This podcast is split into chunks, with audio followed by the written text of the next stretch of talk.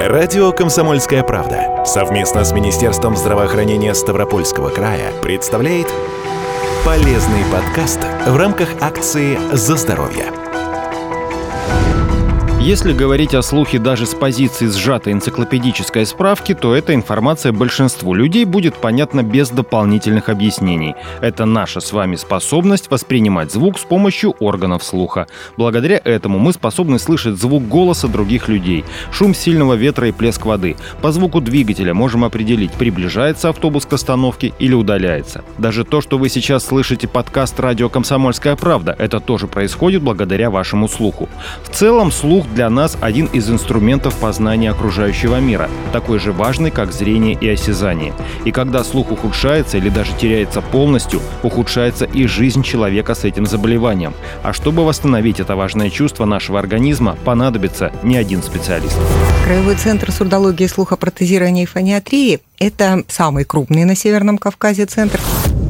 Рассказывает врач Краевого центра сурдологии, слухопротезирования и фониатрии Ставропольской краевой клинической больницы, кандидат медицинских наук Елена Крыжичковская который занимается проблемами патологии слуха, голоса и речи. Сурдолог – это специалист, который занимается диагностикой, лечением и реабилитацией слуховых нарушений. Фониатор – это специалист, который занимается точно так же диагностикой, лечением, реабилитацией голосовых нарушений. Голос, слух и речь – это единая функциональная система. И для того, чтобы с разных сторон эту проблему оценить, то, естественно, в Краевом сурдофоноцентре работает штат специалистов, которые эту проблему усилиями врачей, сурдологов, фониатров, невропатолога, психотерапевта, фонопеда, сурдопедагога совместно решают. Расстройство слуха разной степени имеет каждый шестой житель нашей страны. Прогнозы на будущее тоже не слишком радужные. К 2050 году, по оценкам ученых, в восстановлении этой функции будет нуждаться каждый четвертый.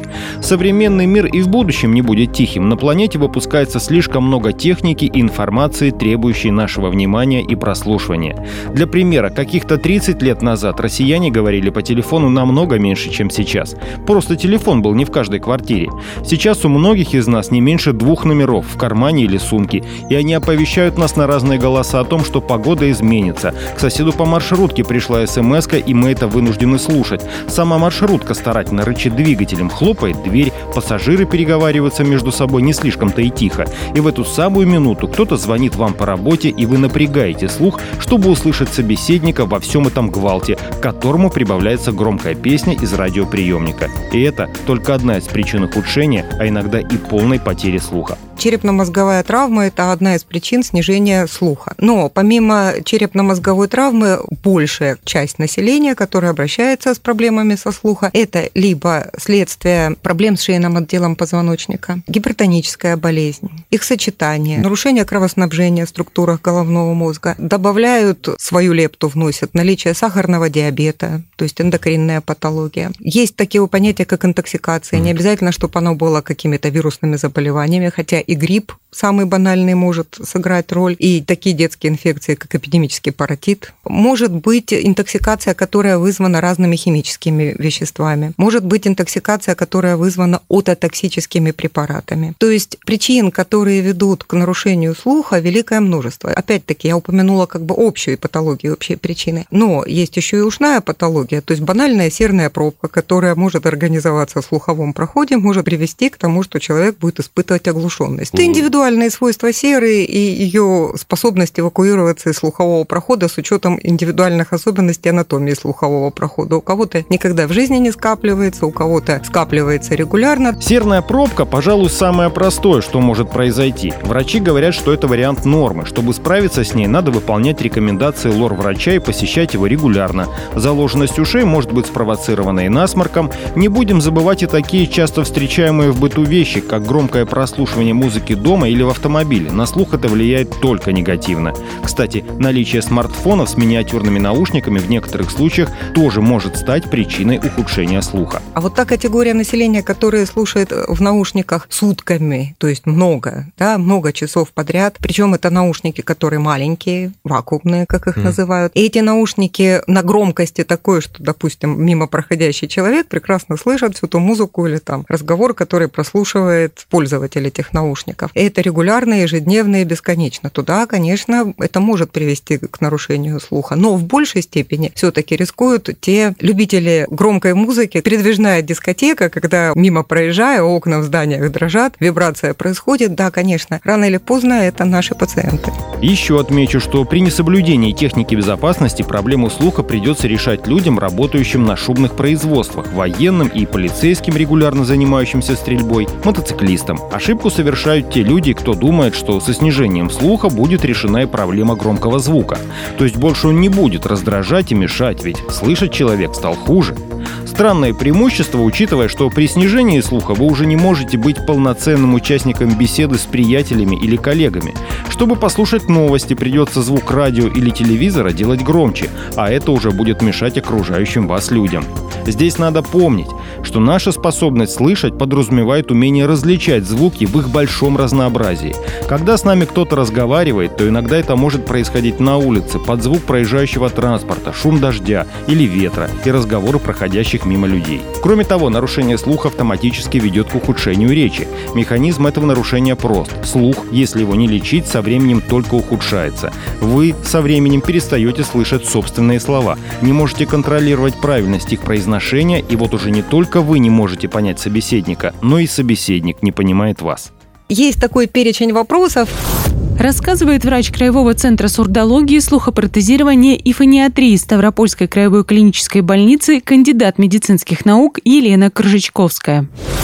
И в свое время проблемы слуха, всемирные проблемы, есть такой Международный день голоса, который отмечается ежегодно 3 марта. И вот неоднократно к 3 марта ведущий Центр аудиологии и слухопротезирования Москвы публиковал на своем сайте такой перечень вопросов, которые заставляют обратить внимание человека на то, есть ли у него проблемы. И вопросы это такие. Испытываете ли вы затруднения со слухом? Испытываете ли вы затруднения при прослушивании радиотелевизора? Плохо слышу телефонный звонок, плохо слышу дверной звонок, плохо слышу разговор по телефону. Испытываете ли вы слуховой дискомфорт при общении с родственниками? Пользуетесь ли вы слуховым аппаратом? Ну, это для тех, кто уже обращался. И выполнили вы рекомендации врачей относительно там, стабилизации давления, шейного отдела позвоночника. В общем, ухудшение слуха, как и ухудшение любой функции организма – это сигнал нам с вами о том, что пора идти к врачу. Не ссылаться на собственный возраст и тем более на то, что вы полжизни проработали в шумном цеху. Снижение слуха, как уже говорилось ранее, может быть следствием другого, более серьезного заболевания. Не разделяйте болезни на опасные и неопасные, требующие срочного посещения медика или оставляемые на потом. Если у вас со слухом что-то не так, к врачу надо идти сразу же, как вы это поняли, в том числе ответив на приведенные только что вопросы. Ведь лечить надо будет не только уши.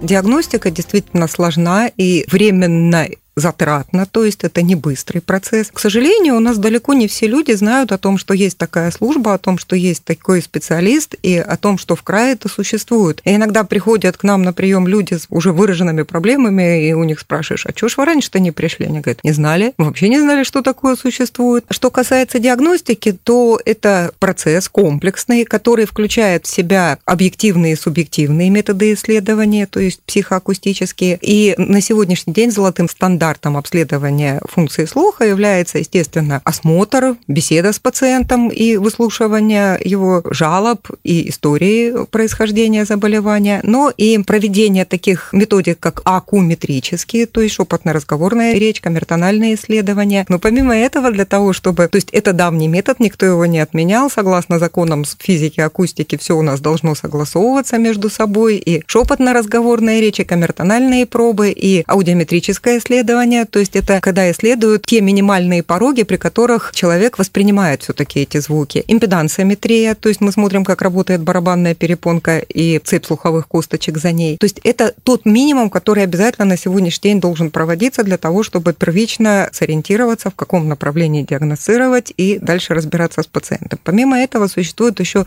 достаточно большое количество методик объективных и субъективных, включающих в себя и речевую аудиометрию, и слуховые вызванные потенциалы, и отоакустическую эмиссию, и идентификацию шума в ушах. То есть это только если вот брать сурдологию. Да? Точно так же есть методики у нашего утоневролога, у наших фониатров, у наших психотерапевтов, логопедов. То есть если нужно разобраться в диагностике и в топике заболевания, то, естественно, пациент достаточно большое количество обследований проходит. Но эти обследования делаются не по желанию пациента, я имею в виду, вот хочу вот эту, хочу вот эту, да, а золотой стандарт делается всем, а потом уже в зависимости от того, каковы причины снижения слуха, какая степень нарушения слуха, уже определяется необходимость и состав дальнейших методик обследования для того, чтобы все это уточнить и уже определиться с диагнозом, для того, чтобы определить дальнейшее лечение, решить вопросы реабилитации. Кропотливый процесс, который зачастую растягивается даже не на один прием, потому что часто нужны результаты до обследований смежных специалистов, например, МРТ, дуплексное сканирование брахиоцефальных артерий, снимок шейного отдела позвоночника, КТ височных костей. Поэтому есть ряд еще обследований, которые нам нужны для информации, но необходимость и срочность которых, или наоборот плановость которых, уже определяется непосредственно в ходе обследования. Поэтому зачастую за один прием пациент может не решить все вопросы, а получает задание, потом приходит на повторный прием,